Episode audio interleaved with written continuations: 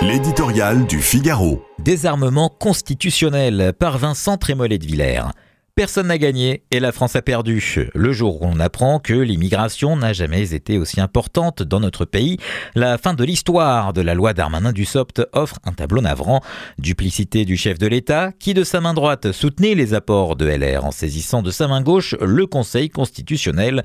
Demi-habileté du ministre de l'Intérieur qui ose se féliciter de la conclusion d'un processus où, de majorité contraire en commission paritaire, il aura porté un à un et au vu tous des discours opposés Inconséquence des juges du Conseil constitutionnel qui prétendent protéger l'état de droit, mais formatent un peu plus la fabrique de la loi, affaiblissent les pouvoirs publics et alimentent avec une force inouïe le populisme qu'ils croient combattre.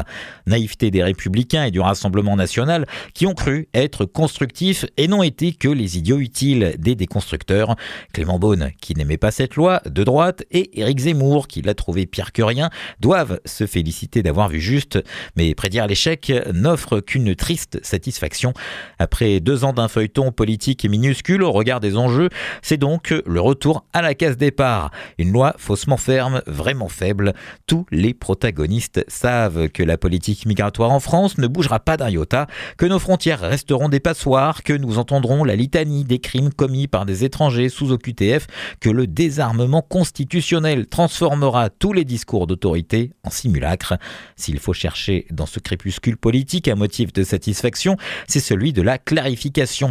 Les normes supérieures et l'entrelac des cinq cours de justice dans lequel la souveraineté du peuple tente désespérément de se débattre installe notre nation dans une dangereuse impasse démocratique.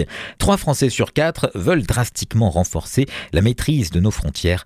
Les sages l'empêchent et les gouvernants refusent d'organiser un référendum. La volonté majoritaire doit-elle s'arrêter là où commence celle des juges? De Gaulle a répondu en France, la meilleure Cour suprême, c'est le peuple.